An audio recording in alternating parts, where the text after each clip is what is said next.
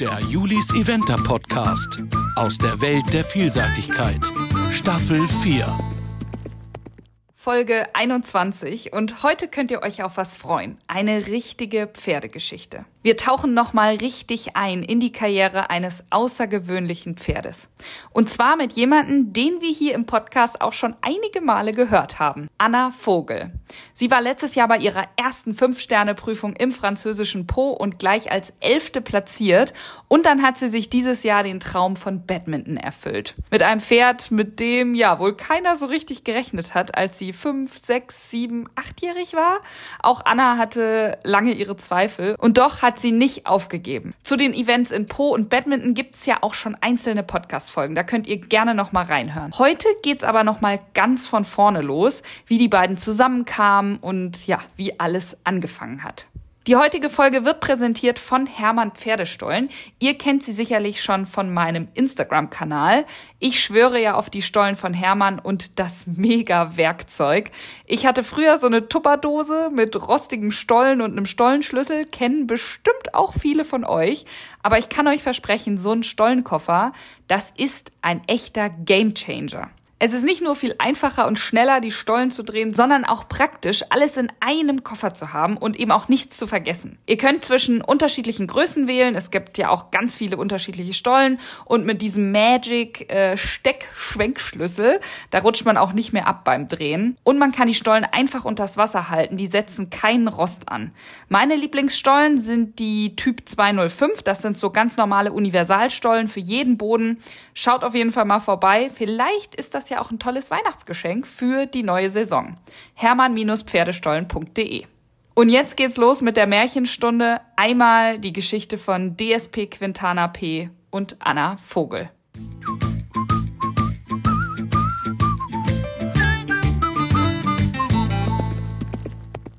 Ja, liebe Anna, ich freue mich, dich äh, nochmal im Podcast begrüßen zu dürfen. Ich freue mich auch sehr, wieder hier zu sein. Du hast dein Erfolgspferd Quinn dieses Jahr in Rente geschickt, aber ich würde sagen, zu den Gründen kommen wir später. Wir lassen erstmal so ein bisschen eure Laufbahn Revue passieren. Vielleicht fangen wir ganz von vorne an. Also, wie kam denn Quintana zu dir und wann? Quintana kam fünfjährig zu mir, damals über den Züchter und Besitzer auch Fitzmann weil ich davon mein erstes Großpferd Quintano war eben auch von ihm aus der Zucht. Ah. Und darauf ist er eben auf uns aufmerksam geworden und hat gesagt, er hätte da noch so eine Stute, ob ich mir die nicht mal anschauen will und dann mitnehmen will und so zum Reiten erstmal. Ja, wie weit war die da ausgebildet? So normale Basisarbeit. Okay.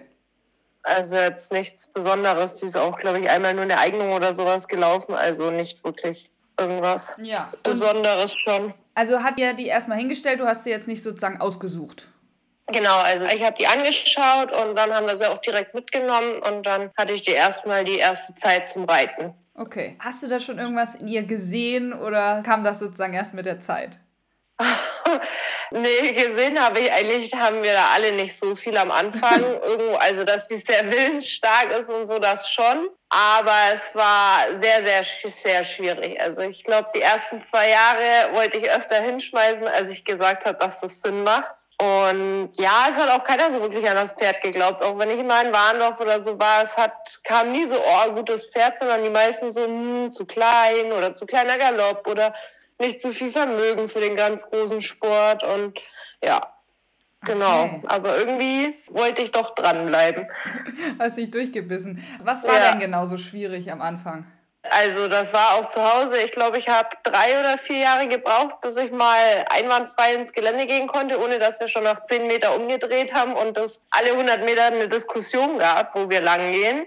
Ach was. Ja, ganz schlimm. Oder auch am Turnier. Ich musste sie Dressur, ich musste sie nur die ganze Zeit ablongieren und konnte mich eigentlich erst kurz bevor ich dran war draufsetzen und war froh, wenn ich mal bis ins Viereck reingeschafft habe. ja, es war sehr nervenaufreibend. Ich glaube, Geländeabreiteplatz bin ich mindestens einmal runtergefallen. Immer. Also. So schlimm hatte ich es gar nicht in Erinnerung, oder du hast es noch nie erzählt. Man vergisst das immer, wenn man jetzt so kennt, so ein bisschen im Alter. Ja, ja, das stimmt. Man vergisst oft, wie man angefangen hat. Ihr fiel bestimmt auch irgendwas leicht. Also, ich meine, sonst wärst du ja nicht dran geblieben, oder? Ja, sie hatte von Anfang an, also so schwierig das drumherum war, was faszinierend bei diesem Pferd war, sie hatte so eine unglaublich korrekte Einstellung. Also auch im Gelände, ich, die ist sechsjährig, bin ich sie auch schon zwei, also damals ein Stern, heute zwei Stern, zwei Stern kurz und auch deutsche Meisterschaft zwei Stern lang schon geritten, wo sie erst sechs war. Und die hatte noch nie im Gelände 20 Punkte. Und ich konnte nur nicht wirklich gut reiten. Ich war damals 16, 17, sie war sechs. Und sie hat aber schon immer so eine krasse Einstellung gehabt und sie ist nie irgendwo vorbeigelaufen oder stehen geblieben. Das war einfach so, so dieses Wow, so dieses, sie macht's einfach. Ja, krass. Genau das, das war nämlich meine nächste Frage. Wie viel Erfahrung hattest du denn vor Quinn? Ich hatte also Quintano eben, den hatte ich und mit dem bin ich auch damals diese Juniorentour geritten bis auch 2013 Junioren-Europameisterschaft. Aber das war auch ein sehr, sehr vorsichtiges Pferd und war einfach nicht für mehr. Also das ging in der Juniorentour, aber dann war Ende. Mm, okay. Den bin ich dann später noch bis S-Springen geritten, aber ja. Aber im Gelände nicht, nicht mehr als ein Stern? Nein. Okay. Ja, dann habt ihr das ja alles sozusagen zusammen ab ein Sterne, also jetzt heutige zwei Sterne sozusagen zusammen gemacht. Ich habe mal in der Statistik geguckt, ne? 2015 bist du ja gar nicht geritten. War das bei dir irgendwie schlecht oder war sie da verletzt? Ah, das war kein glückliches Jahr. 2015 war ich, das war genau das Jahr, wo ich in Warndorf auch war. Und da hatte sie sich in leicht, hatte sie sich da verletzt und dann habe ich sie gleich von Warndorf auch, weil das ja auch mit Koppel nicht so die super Möglichkeit ist, habe ich sie dann gleich nach Hause gefahren und habe gesagt, nein, dann in dem Jahr, wo ich jetzt in Warndorf bin, soll sie zu Hause bleiben. Ach so, was hast du da gemacht in und dem Jahr in Warndorf? Ich war bei der Bundeswehr. Ach so, echt? Das habe ich auch nicht mehr im Kopf. Ja. Siehst du mal. Ja. aber bist genau, du danach dann auch ich Sportsoldatin geworden? Nee. Doch, ich war ein Jahr Sportsoldatin. Also ich habe dann verkürzt, ich habe nicht die zwei, drei Jahre gemacht. Ich habe das eine Jahr und dann bin ich wieder nach Hause. Okay. Und ich habe auch gesehen, 2017 ist sie ja eigentlich erst endgültig in deinen Besitz übergegangen. Wie lief das denn ab? Ja, sie war eigentlich, sie hat ja die ganze Zeit noch äh, der Familie oder beziehungsweise Tobias Putzmann gehört. Und mit dem habe ich in der Zwischenzeit dann auch schon so viel, haben wir viel gemacht, waren, sind auch schon gute Freunde gewesen und ich hatte immer mal wieder junge Pferde von ihm.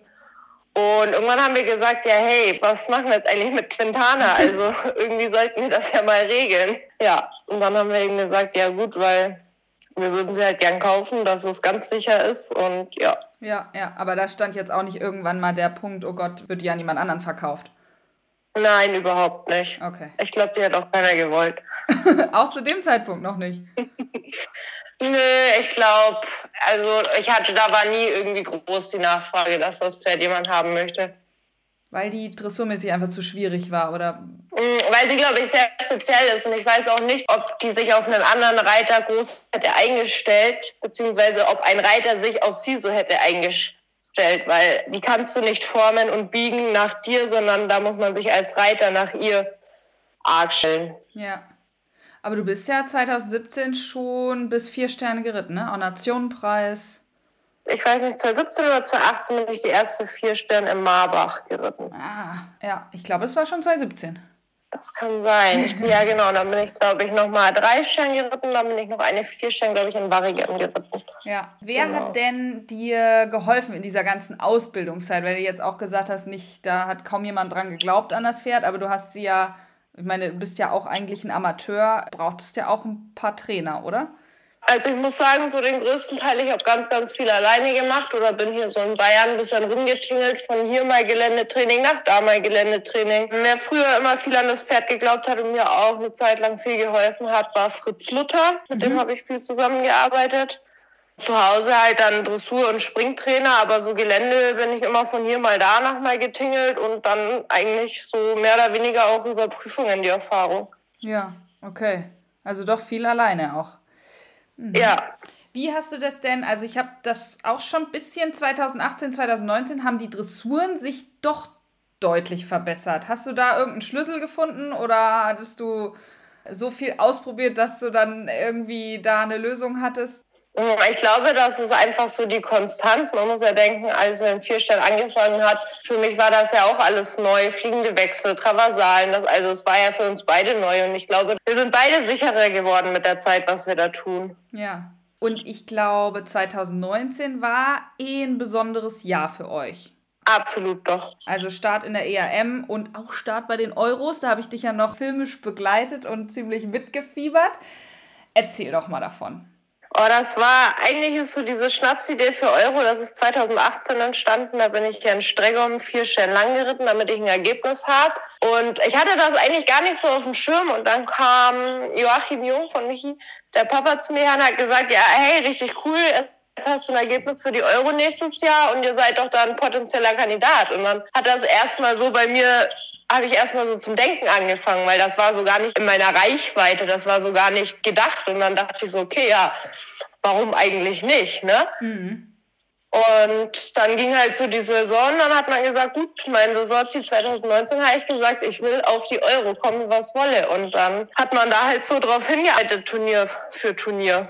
Und dann hat es geklappt. Ja, Definitiv. Das war echt ziemlich cool, doch. Meine Eltern haben mich damals noch für verrückt erklärt meinten, ja, ich soll erst mal hier nicht so übertreiben und mir meine Ziele so hochstecken. Ich werde sonst nur enttäuscht. Und die sind da immer so mehr, was heißt Realist, aber die sind da immer noch so, ja, hm, nee, glauben sie nicht und, mm, mm, und bleib mal ganz locker. Und ich bin dann immer so, wenn ich mir was einbilde, dann will ich es auch erreichen. ja, gut, aber das mit der Euro, dann ja auch der Start selber war ja fantastisch. Ja, also das war wirklich cool. Das war einfach so eine Mühe, liegt dir auch einfach. Und ja, ich glaube, wir haben so das Beste, was wir können, eigentlich da rausgeholt an der Euro, würde ich jetzt mal behaupten. Ja, wie war Quintana dort denn drauf? Also war einfach alles so, wie du es dir auch erträumt hast? Sie war eigentlich so echt super drauf, weil sie liebt es ja, wenn sie so der Mittelpunkt ist. Und wir hatten ja schon eine Woche Vorbereitungslehrgang. Und dann schon war ich mit ihr ja im Vorbereitungslehrgang allein. Dann hat sie schon eine Woche volle Aufmerksamkeit nur von mir gehabt. Dann auf der Euro die ganze Familie und nur Quintana. Ich glaube, das hat sie schon ganz schön gefühlt. Im Nachhinein betrachtet, jetzt so, du bist ja jetzt zehn Jahre, ist dir international im Sport gelaufen. Hättest du das bei diesem fünf- oder sechsjährigen Pferd damals gedacht? Nein, also bei uns beiden nicht, wenn ich ehrlich bin. Also einfach bei uns beiden nicht. Ja, weil keiner von uns die Erfahrung hatte und ich dachte nicht, dass man das einfach so, dass das so werden kann mit beiden, dass beide so zusammen lernen. Ja. Wie ist das denn zu so einem Team geworden? Gab es da irgendeinen Schlüsselmoment oder so? Nein, ich glaube einfach so dieses Durchhalten, dieses immer wieder dranbleiben und nicht aufgeben und nicht nachgeben und irgendwann ist das dann so eingeschweißt geworden, als wir dann auch so die ersten schwereren Prüfungen geritten sind. Und dann, ja, über die Zeit auch kannten wir uns halt eigentlich so in- und auswendig auch. Ja. Aber das ist doch bestimmt auch ein Schlüssel, ab wann du dir das dann selber auch zugetraut hast.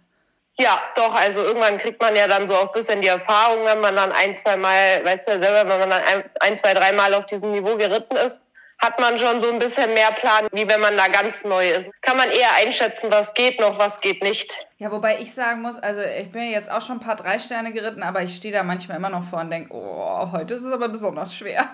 also ich weiß nicht, ob ich, so vier Sterne finde ich schon dann nochmal und fünf, ja, davon mal ganz zu schweigen. Das muss man sich schon erstmal richtig trauen. Also das kommt, glaube ich, wirklich mit der Zeit. Je mehr man sieht und je selbstverständlicher dieses eine Level wird, desto einfacher wird dann auch irgendwann der Übergang zum nächsten. Was war denn in den zehn Jahren und also um die 50 Prüfungen das schönste Erlebnis? Oh, da gibt es viele. Also da gibt es wirklich einige. So gerade jetzt so gegen Ende hinzu, muss ich sagen, war es auf jeden Fall 2019. Die Euro hat mit dazu gezählt. Ja. 2020 die deutsche Meisterschaft. War für mich auch sehr, sehr besonders mit der Bronzemedaille. Und dann definitiv die zwei Fünf-Sterne-Starts. Ja.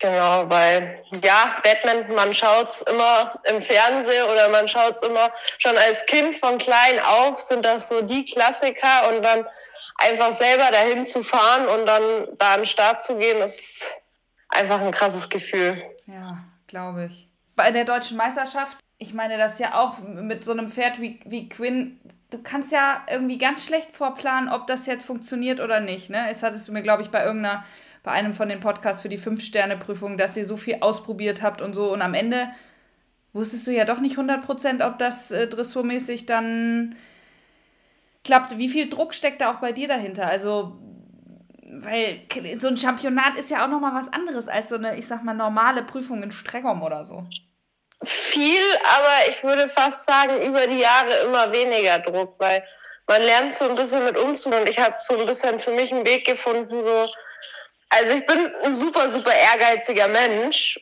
aber ich habe trotzdem für mich so einen Weg gefunden, das nicht alles so mir so nah oder auch persönlich zu nehmen oder so extrem traurig zu sein. Ich bin da so ein bisschen Realist und wenn es heute scheiße läuft, läuft es halt scheiße, aber morgen ist trotzdem noch die gleiche Welt. Und ja, es ist eine Dressur und äh, gerade wenn in fünf Sternen war ich wirklich entspannt, was das Dressurergebnis angeht, weil ob sie mit 32, 33, 36, 39 Punkten rauskommt, spielt in der 5 Stern, glaube ich, nicht viel Rolle, wenn sie dann irgendwie mit Zeitfehlern und einem Fehler wie ein Po nach Hause läuft. Ja, ja, das stimmt. Da warst du trotzdem, trotzdem noch am Ende äh, 14. Platz, glaube ich, ne? Oder so knapp hinter. Elfte, Elfte knapp hinter Top 10, ja. so, ne? Ja. Aber trotzdem, ich meine, da bist ja auch Jahre mit, mit so einer Quinn, bist du auch ein bisschen wenn ich jetzt sage leidensfähig, dann hört sich böse an, also oder negativ, so soll es gar nicht klingen, aber, aber schon auch viel fürs Leben gelernt, oder? Ja, absolut, absolut. Also man muss genauso mit Niederlagen oder einfach auch so gut so abhaken und es geht trotzdem weiter und nicht jetzt da noch ewig drauf rumhaken. Ich habe angefangen, gut, dieses Pferd ist so, warum soll ich versuchen, sie krampfhaft irgendwie umzustellen? Sie wird nie eine Dressur unter 30 laufen ich muss halt damit umgehen können, so wie sie ist. Und das daran muss ich arbeiten und nicht versuchen, irgendwas groß umzustellen. Mhm. Das ist ein gutes Stichwort. Ich habe hier nämlich noch die Frage stehen, wenn du an Quinn eine Sache hättest ändern können, was wäre es? Also dann definitiv die Dressur. ihre Rittigkeit und ihre Nerven. Also das ist das Hauptproblem, ne? Nicht, weil die konnte sich ja schon ganz gut bewegen. Also äh, einfach die Nerven. Ja, und Rittigkeit aber auch viel. Doch, das war auch immer so ein bisschen, ich glaube, das war so ein bisschen der Hauptpunkt.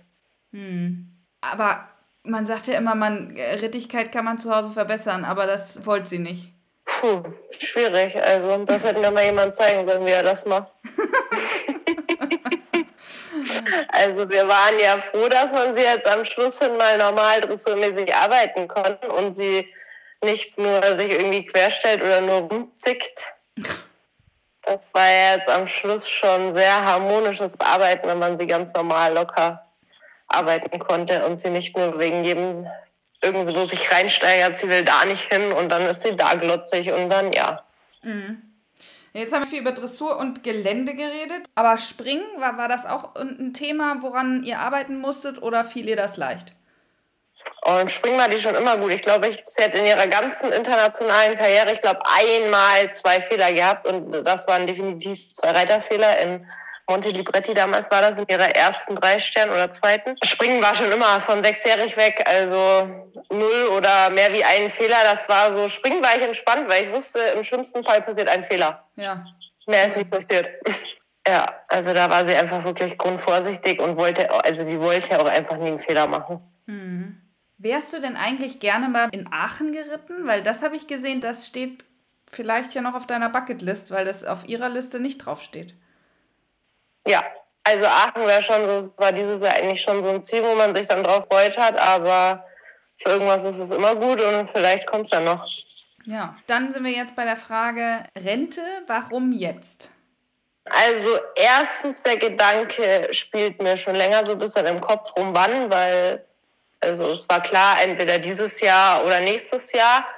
Und ich finde 17 bei einer Stute, 17-jährig im Sport und dann halt natürlich auch im großen Sport. Ich wollte jetzt nicht nur zwei oder drei Stern reiten. Muss man sich dann eh gut überlegen. Und ich finde, das ist ein Alter, das kann man mitnehmen. Wenn die top, top fit sind, super durch den Winter kommen und alles gut war, dann kann man das 17-jährig mitnehmen. Und ansonsten fand ich das jetzt 16-jährig, nachdem sie sich auf der Koppel leicht verletzt hatte, war für mich die Entscheidung dann eigentlich recht schnell klar, weil für was? Dafür, dass am Ende noch vielleicht irgendwas passiert oder irgendwas doof ist und mhm. sie jetzt so viel getan in ihrem Leben, hat sie es mehr als verdient, jetzt so in Rente zu gehen. Ja, es ist doch immer sehr schwierig, finde ich, die Entscheidung dann zu treffen. Also es ist eine super schwierige Entscheidung, ja. Aber ich muss sagen, sie hat es mir jetzt irgendwo letztendlich doch sehr leicht gemacht. Wegen dieser kleinen Verletzung auf der Koppel, meinst du? Ja, Genau, erstens das und dann dachte ich mir, gut, jetzt ist es Ende des Jahres, dann wieder Winter. Hier im Allgäu ist jetzt der Winter ja auch nicht so angenehm, wo du weißt, wie sie dann nächstes Jahr früher rauskommt. Und die dann nächstes Jahr wieder komplett von vorne anschieben. Und oh, da habe ich gesagt, nein, warum? Und mhm. die hat sich von Anfang an in dieser Herde und auf der Koppel so wohl gefühlt und ja, ich glaube, das war so die beste Entscheidung. Okay, weil du hast ja, ähm, nachdem wir den zweiten Badminton-Podcast aufgenommen haben, da hast du ja noch gesagt, ja, eigentlich müssen wir da jetzt nochmal hin. Ja, also wäre ich auch, wäre ich auch super gern. Es stand ja eigentlich auch Ende des Jahres noch auf dem Plan. Mhm. Genau, aber das wurde ja dann so alles ein bisschen durcheinander gewürfelt und ja, ja, ich bin jetzt mal realistisch, wenn sie mit 16 jetzt dieses Jahr, wenn man sie irgendwann jetzt wieder hätte reiten können, ganz normal.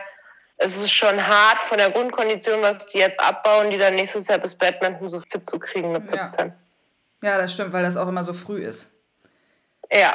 Ja. Die steht ja, ja jetzt wieder bei Fitzmanns auf der Weide? Genau, ja. Okay. Aber die wollen jetzt nicht vielleicht nochmal züchten mit ihr, oder? Doch, ich möchte den Fohlen. Ja? Aha. Ja. das ist ein guter Grund. Meinst du, das ist eine gute Mutter? Ja, ich glaube schon doch. Sie steht jetzt mit ihrer Mutter auch zusammen wieder in der Herde. Das und ist ja schön. Ja. Ja, nee, das ist total schön.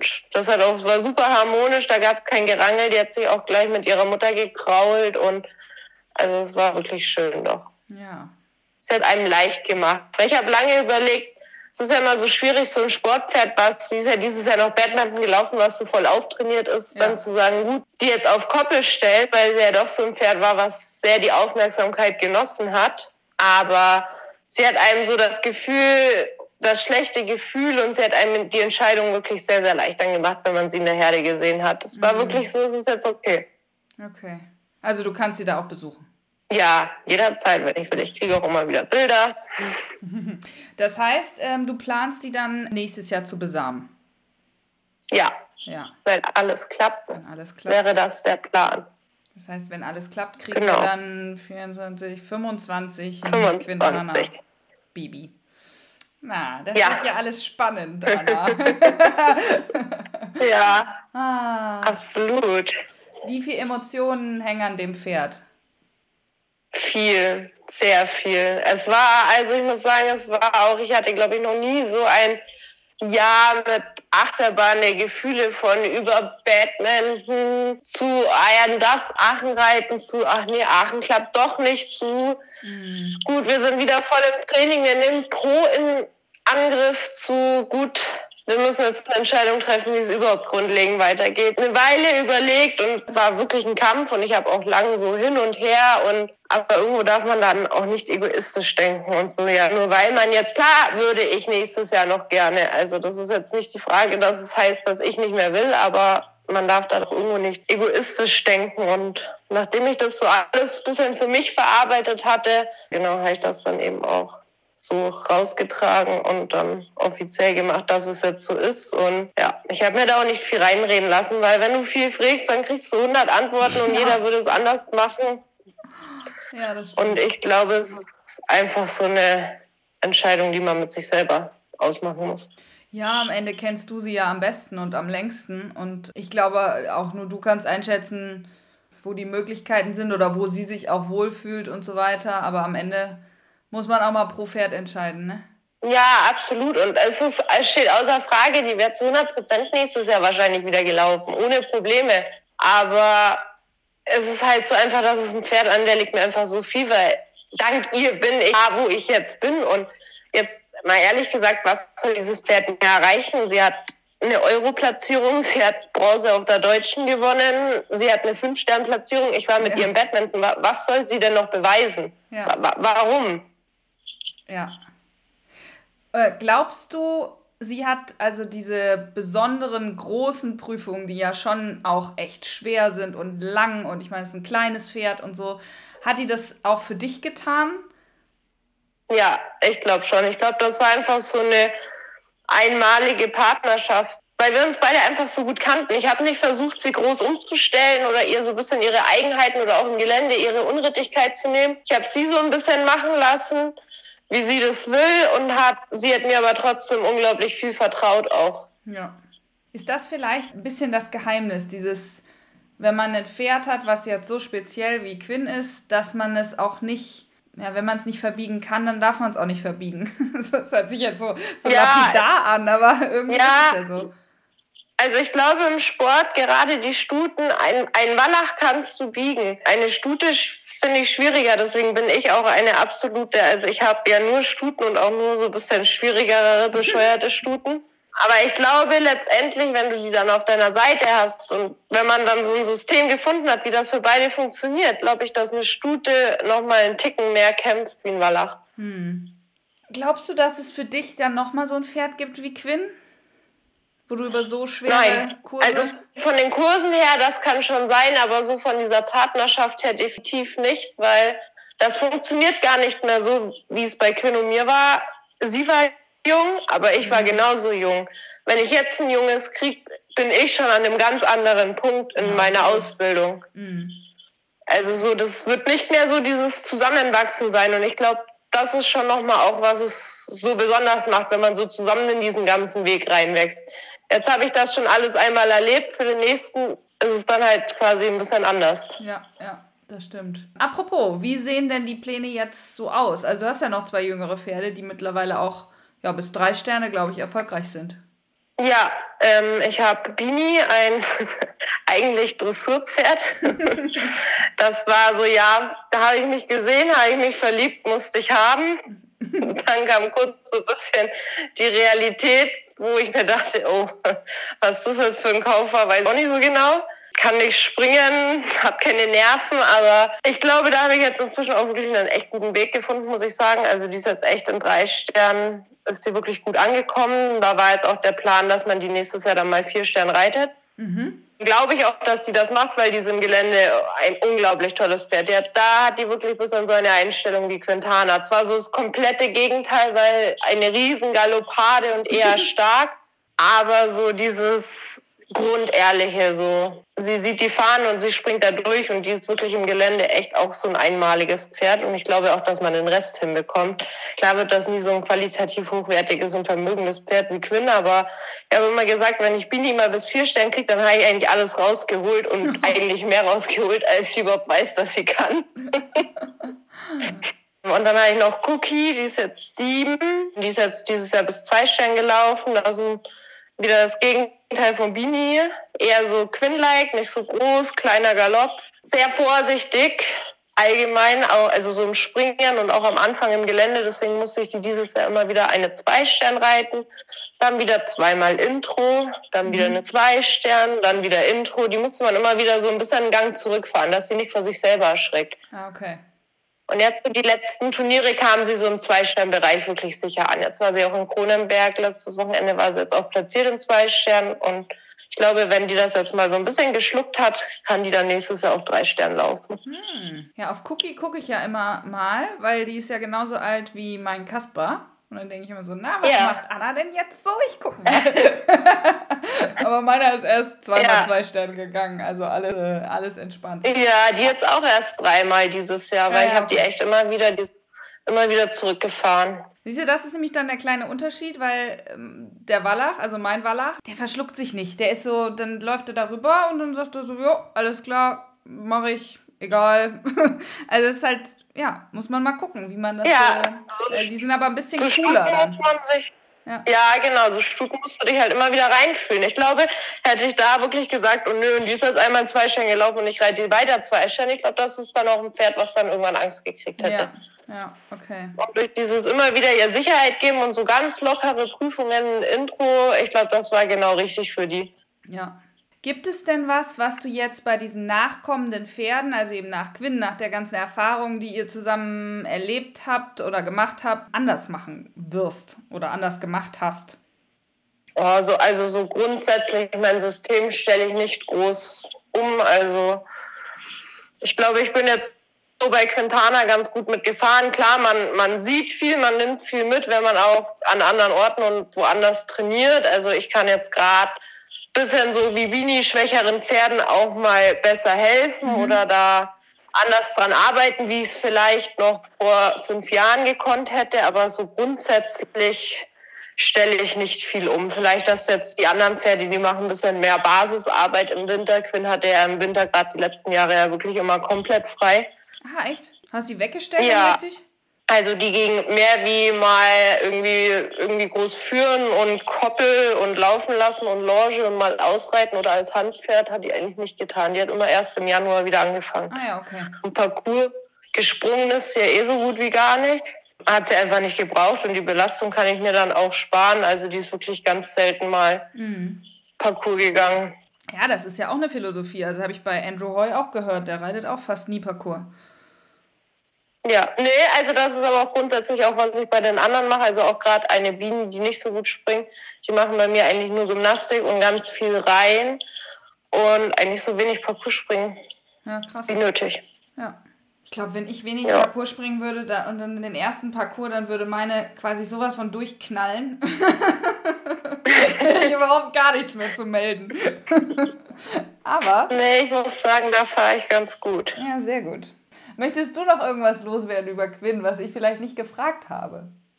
Ich glaube, wir haben so ziemlich alles gesagt, dass sie sehr besonders und einmalig ist. Ich glaube, das weiß man. Ja, das glaube ich auch. Hoffen wir, dass noch ein paar tolle Fohlen rauskommen. Ja. Die vielleicht, also du darfst auf keinen Fall irgendeinen nervigen Hengst da draufsetzen. Oder so ein Vollblut. So nochmal jetzt. Also dann weiß ich nicht, wer das noch handeln soll. Könnte schwierig werden. Ja, irgendwas Ruhiges. ah, schön. Ja, Anna, vielen Dank. Das war sehr cool. Da haben wir noch mal ein paar andere Einblicke als nur so von einem Turnier, wo man ja doch sehr speziell auf das Turnier guckt. Dann haben wir noch ein bisschen mehr von der Karriere gehört. Ja, nein, sehr gerne.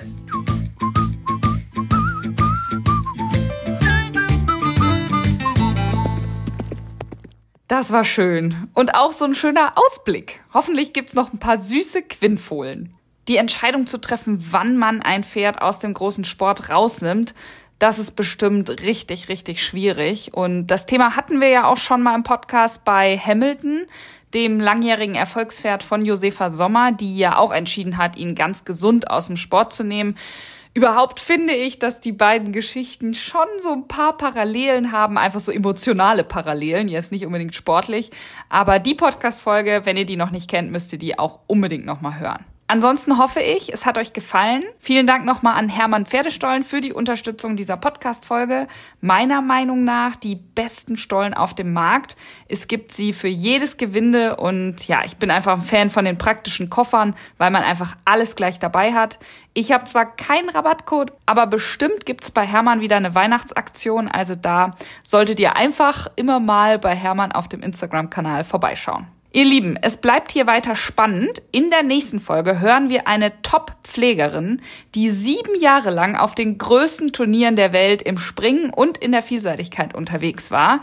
Ich durfte mit Lena Steger sprechen, die mit Michael Jung um die Welt gereist ist und jetzt kürzlich bei Michi aufgehört hat. Das ist natürlich eine spannende Zeit gewesen, von der sie so ein bisschen erzählen kann. Ich hoffe, ihr seid dann wieder dabei. Nächsten Freitag, selbe Zeit, selber Ort. Stay tuned. Der Julis Eventer Podcast aus der Welt der Vielseitigkeit. Staffel 4.